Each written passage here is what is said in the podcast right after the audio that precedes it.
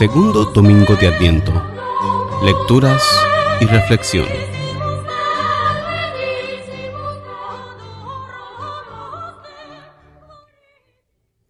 Lectura del libro del profeta Isaías.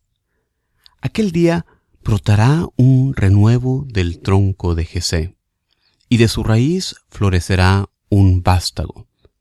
Sobre él se posará el espíritu del Señor, espíritu de prudencia y sabiduría, espíritu de consejo y valentía, espíritu de ciencia y temor del Señor. Le inspirará el temor del Señor, no juzgará por apariencias, ni sentenciará de oídas. Juzgará a los pobres con justicia, con rectitud a los desamparados. Herirá al violento con la vara de su boca, y al malvado con el aliento de sus labios. La justicia será cinturón de sus lomos, y la lealtad cinturón de sus caderas. Habitará el lobo con el cordero, la pantera se tumbará con el cabrito. El novillo y el león pasarán juntos, un muchacho pequeño los pastorea. La vaca pastará con el oso, sus crías se tumbarán juntas. El león comerá paja con el buey, el niño jugará en la ura del áspid. La criatura meterá la mano en el escondrijo de la serpiente. No hará daño ni estrago por todo mi monte santo, porque está lleno el país de ciencia del Señor, como las aguas colman el mar. Aquel día la raíz de Jesé se erguirá como enseña de los pueblos. La buscarán los gentiles y será gloriosa su morada. Palabra de Dios. La respuesta al salmo de este domingo es el Salmo 71, que en sus días florezca la justicia. Que en sus días florezca la justicia y la paz abunde eternamente.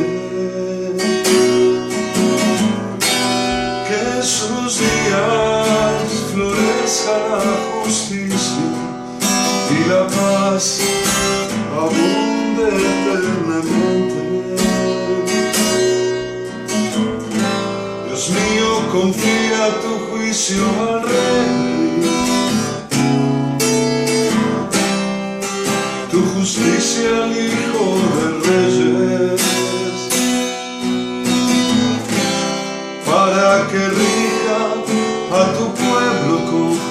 sila tu su mile neskompleti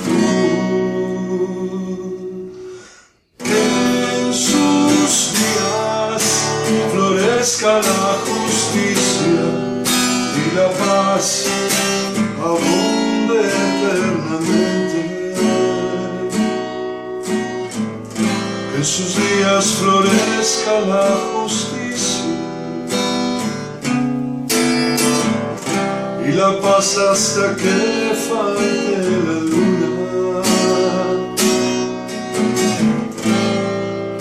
Que domine de mar a mar,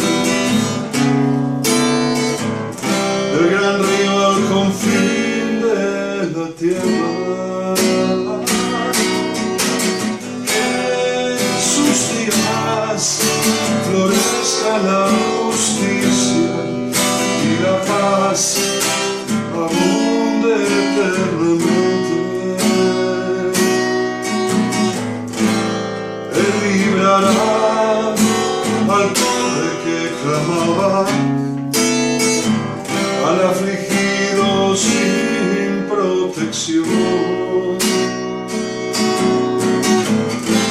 Él se apiadará del pobre y del indigente salvará la vida de los pobres.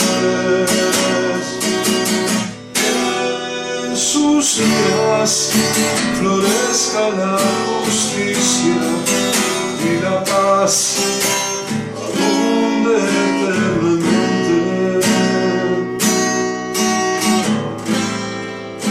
su nombre sea eterno y su fama dure como el sol. Que sea la bendición de todos los pueblos y lo glorifiquen todas las razas. Que en sus días florezca la justicia y la paz abunde eternamente. Que en sus días florezca la justicia y la paz abunde eternamente.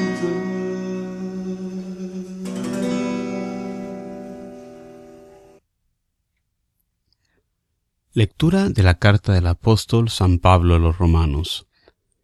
Hermanos, todas las antiguas escrituras se escribieron para enseñanza nuestra, de modo que entre nuestra paciencia y el consuelo que dan las escrituras mantengamos la esperanza.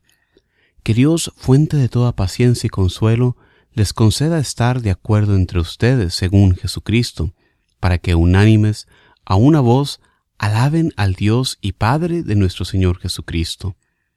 En una palabra, acójanse mutuamente como Cristo los acogió para gloria de Dios.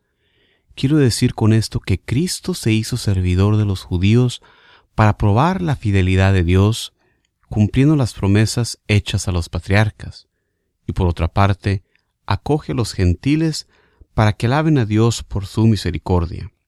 Así dice la Escritura, Te alabaré en medio de los gentiles y cantaré a tu nombre. Palabra de Dios. Proclamación del Santo Evangelio según San Mateo. Por aquel tiempo Juan Bautista se presentó en el desierto de Judea predicando, Conviértanse porque está cerca el reino de los cielos. Este es el que anunció el profeta Isaías diciendo, Una voz grita en el desierto, Preparen el camino del Señor, allanen sus senderos. Juan llevaba un vestido de piel de camello con una correa de cuero a la cintura, y se alimentaba de saltamontes y miel silvestre. Y acudía a él toda la gente de Jerusalén, de Judea y del valle del Jordán. Confesaban sus pecados y él los bautizaba en el Jordán. Al ver que muchos fariseos y saduceos venían a que los bautizara, les dijo, Camada de víboras, ¿quién les ha enseñado a escapar del castigo inminente? Den el fruto que pide la conversión.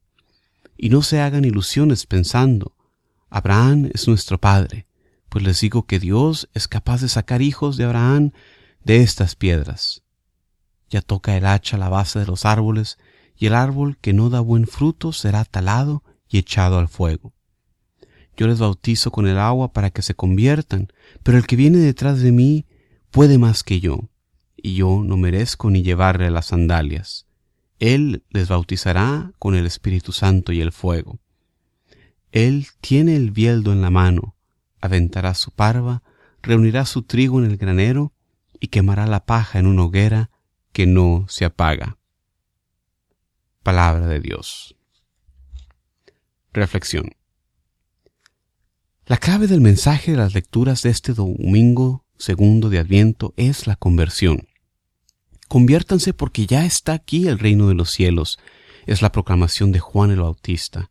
Ya viene el rey, este descendiente de David, este broto del tronco de Jesé, ya está aquí. Isaías había tenido esa visión del rey que iba a venir, que contaría con el don del Espíritu Santo, con su plenitud de dones. Esto se cumple en el bautismo de Jesús cuando nos narran los evangelistas que el Espíritu Santo se posó sobre él en forma de paloma. Estos dones lo ungen para su misión de proclamar la buena nueva, y nosotros los cristianos somos herederos de estos beneficios. Por nuestro bautismo somos injertados en este drama de la salvación, y así recibimos nosotros también el Espíritu Santo con todos sus dones. Las imágenes de la convivencia de animales salvajes y domésticos, el lobo con el cordero, la pantera con el cabrito, etc., hablan de la restauración de la paz y la armonía que viene a traer el Mesías. En la nueva creación se va a restaurar esa paz y armonía que perdimos por el pecado. De esta paz tenemos ya una probadita en esta Navidad, donde celebramos el nacimiento del Rey de la Paz. Pero esta paz no está establecida por completo. Hay que poner de nuestra parte para que se realice. La segunda lectura tomada de la carta de San Pablo a los Romanos nos habla de la importancia que tienen las escrituras, obviamente Pablo refiriéndose al Antiguo Testamento. Existe para nuestra enseñanza, para darnos paciencia y consuelo, cosas que nos llevan a tener los mismos sentimientos con otras personas, que resulta en nuestra unidad.